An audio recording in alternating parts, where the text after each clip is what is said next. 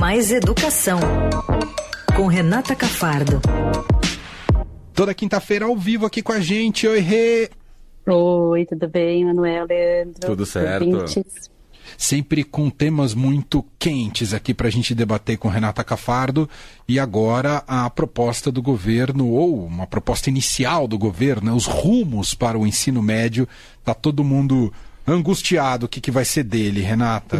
Como é que você resumiria é, né? uh, o que o governo uh, compilou depois de consulta pública e tudo mais?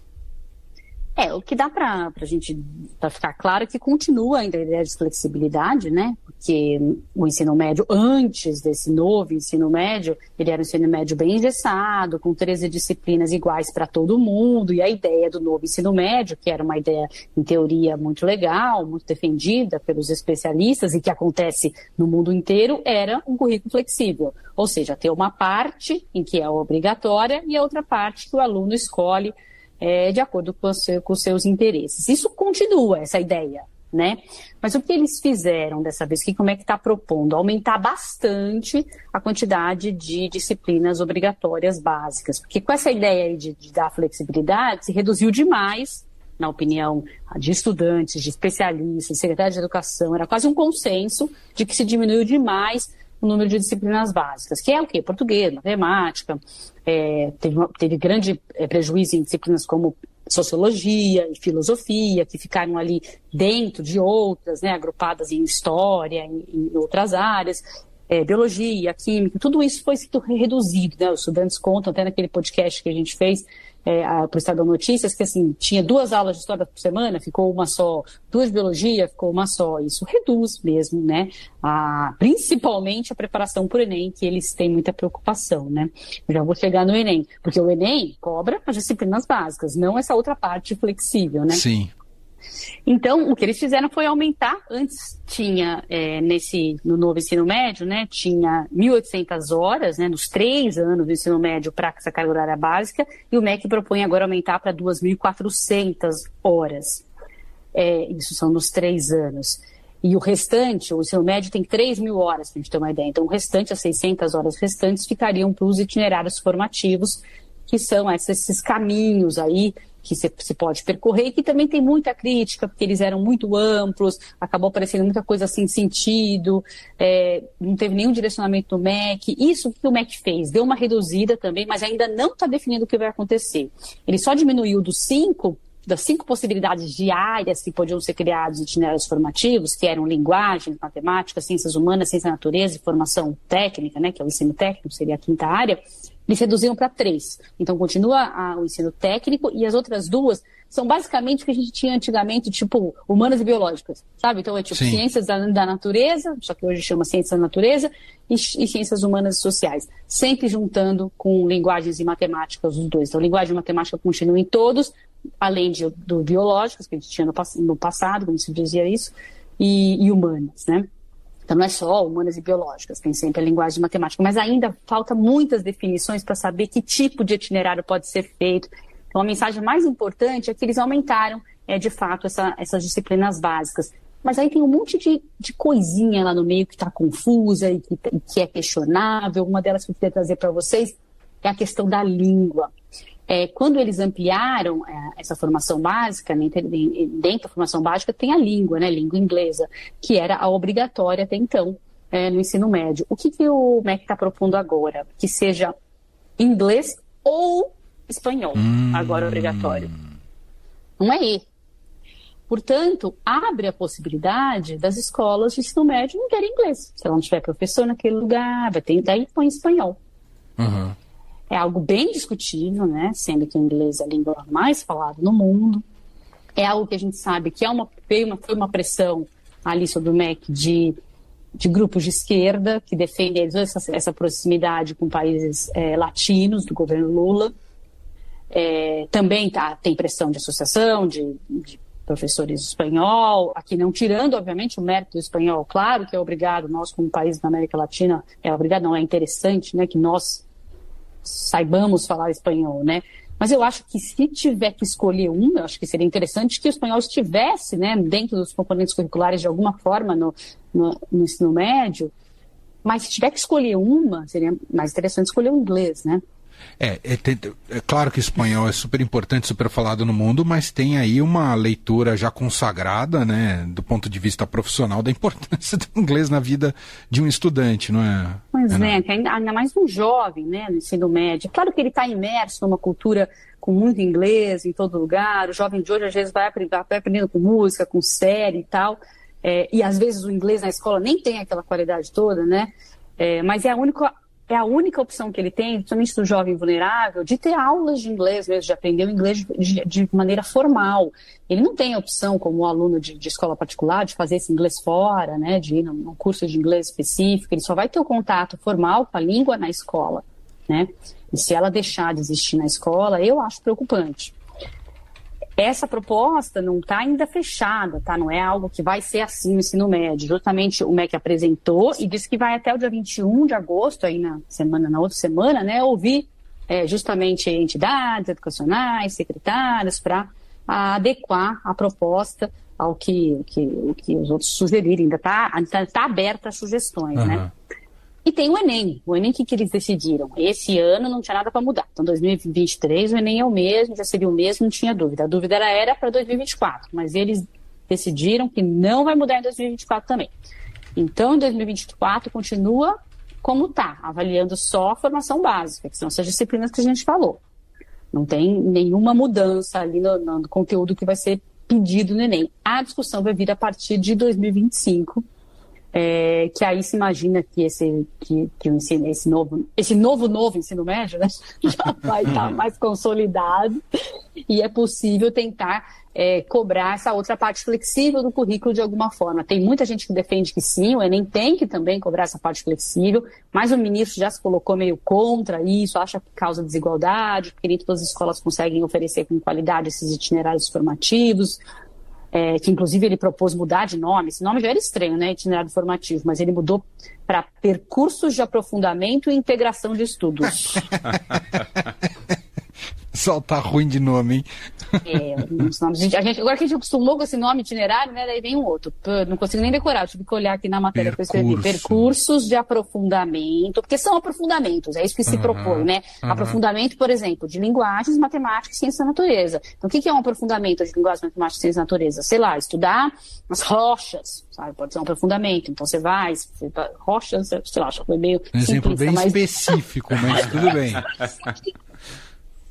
bem específico, mas em linguagens, por exemplo, a mídia, estudar a mídia, estou dizendo alguns que existem, assim, ou então o meio ambiente, né, dentro mais, mais, mais amplo que rochas, né, o meio ambiente, eu, eu, eu entendo bastante, né, de, de, de, de. Estamos percebendo aqui.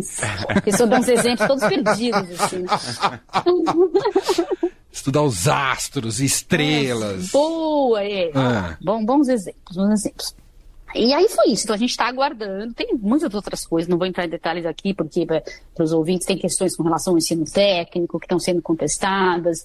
É, mesmo essa formação geral básica aí de pelo menos 2.460 horas, tem gente que diz que isso pode fazer com que a escola dê só, já que é pelo menos, não é máximo, dê só formação básica e nem dê quase de, de currículo flexível. É, então tem muito, tem muito filigrama ali para ser discutido, mas que às vezes para para importa mais ali para quem está tratando disso, né, para os especialistas de educação. Mas acho que fica a mensagem é que não houve revogação, que era um pedido né, é, é importante da esquerda, inclusive, dentro do governo Lula. Sim. O que houve tá, é uma adaptação. A ideia é basicamente é, parecida e ele pretende fazer para o mesmo projeto de lei.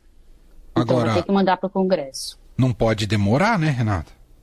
Não pode, não, porque até dia 21 de agosto, o ministro Camilo Santana disse que vai ter esse, esse projeto pronto, escrito, para ir para o Congresso, discutir no Congresso, e depois é, é, ele vai tentar fazer um projeto bem curto, assim, mudando só algumas coisas por meio de projeto de lei, e depois é, regulamentar o resto por normativas e pareceres e portarias para justamente correr, não precisa aprovar cada detalhe, você entende? Entendi. São coisas ali do Congresso, mas vamos ver se vai dar certo, né? Se, não vai, se vai ser rápido. Perfeito. Bom, é, e quanto mais demora, mais aumenta essa angústia de escolas, professores, alunos, famílias e tudo mais. Bom, Outro, por falar em angústia, a gente tem um secretário da Educação de São Paulo que vem causando alguns, alguma, tomando algumas decisões um tanto controversas. Você vai contar mais uma que apareceu na vida dos alunos e professores hoje, Renata? É, foi ontem. Ontem, verdade. ontem, é. É, a gente deu ontem, os, os, professores amanheceram, professores e alunos amanheceram com um aplicativo instalado no seu celular. Um aplicativo que eles não instalaram, um aplicativo da Secretaria de Educação chamado Minha Escola SP, que dá para ver notas e tal.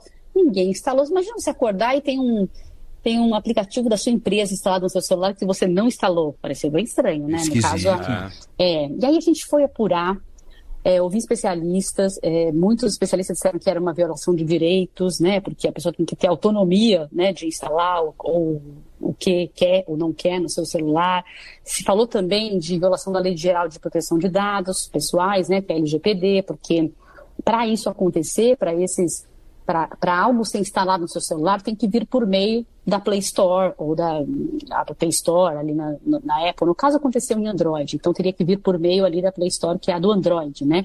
Do Google. Então, esses dados teriam que ser, teriam que ter sido repassados para o Google de alguma forma para que para que se instale no celular. Porque como é que o Google vai saber quem são os celulares atrelados à Secretaria da Educação? Né? Porque uhum. no meu celular não apareceu, apareceu só de quem é professor ou aluno. Né? O seu também não apareceu. Aí, investigando ao longo do dia, a secretaria acabou dizendo que isso foi um erro, que eles estavam fazendo um teste com alguns celulares que eles tinham recebido de doação da Receita Federal, e aí acabou aparecendo em todos. Mas apurando mais ainda, eu, a gente sabe que a Secretaria da Educação tem um convênio com o Google para usar o Google Workspace for Education, sabe? Que é aquele espaço de Google for Education, que tem Classroom, que tem todas essas plataformas educacionais que passaram a ser usadas na pandemia, né? O Google fornece de graça para a secretaria, né? E para isso, todos os professores, alunos têm e-mail do Google. E quem usa essa plataforma Google Workspace for Education tem direito a setar lá, fazer uma setagem de que esse gerenciador, no caso a Secretaria de Educação, pode, dentre outras coisas, instalar aplicativos no celular das pessoas. Então existe essa possibilidade e quem quer ou não, quem opta ou não por essa possibilidade, é o gerenciador do Google for Education. No caso, a Secretaria de Educação. Então, o que deve ter acontecido, a Secretaria não diz que foi isso, é que eles simplesmente colocaram essa opção.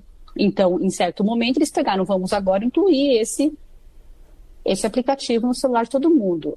Parece que foi uma coisa feita de propósito e que eles depois se arrependeram, entenderam como erro. Eles, eles, vão excluir? Tem como excluir?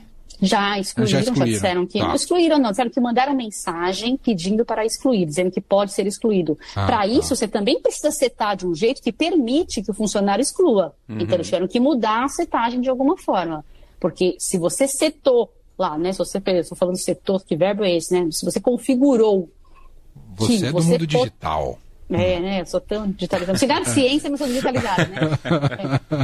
É, é, você, se você configurou para que você pudesse instalar no, no, no, celular dos seus funcionários, os seus funcionários não poderiam apagar aquele aplicativo, mas depois você desconfigura e eles podem apagar. Quando perceberam o, erro, entre aspas, eles provavelmente desconfiguraram, mas eles não estão dizendo que foi isso, tá? Eles estão dizendo apenas que foi um erro e que não era uma ideia proposital. A gente apurando, eu vi links aqui que explicam como funciona o Google Workspace for Education e está claro que é permitido para a empresa. Então, qualquer pessoa que está numa empresa que é gerenciada ali pelo Google, cujos e-mails são do Google, usa o espaço do Drive, o espaço tudo do Google, a empresa tem a opção de fazer isso com seus funcionários e instalar aplicativos específicos da empresa no celular particular do funcionário. Eu nem sabia que isso existia.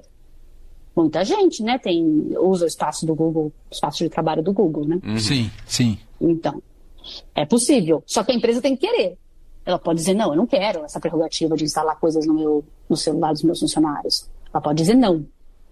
No caso, o Estado de São Paulo disse sim, e isso acabou acontecendo.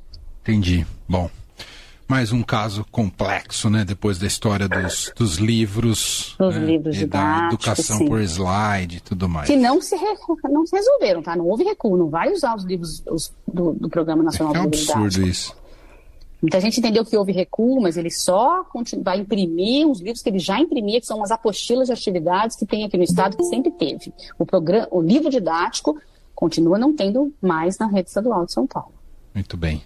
Bom, é só ficar ligado na Renata Cafardo que você vai ficar por dentro de todos esses assuntos para você ver como o universo da educação não para. É impressionante. Não me diga, meu, não para mesmo. Essa semana eu estou trabalhando, você não acredita. Eu é sei. Todo dia, 13 horas. Eu sei, você tem entrado quase todo dia aqui na rádio, a gente tem percebido isso. Pois é. E quem, quem, quem, quem, me recebe minha lista de transmissão, que eu mando minhas matérias, fala: Meu Deus, quanta matéria é possível, de novo, de novo. É isso. Porque eu não ponho vocês para não atormentar a vida de vocês. A gente que te demais. atormenta. Pode é, deixar, é fica contrário. tranquila. Renata Cafardo, que está de volta com a gente na semana que vem, aqui no Fim de Tarde Dourado, com mais educação. Uh, a gente se fala, Rê, um beijo. Obrigada, gente. Um beijo. beijo.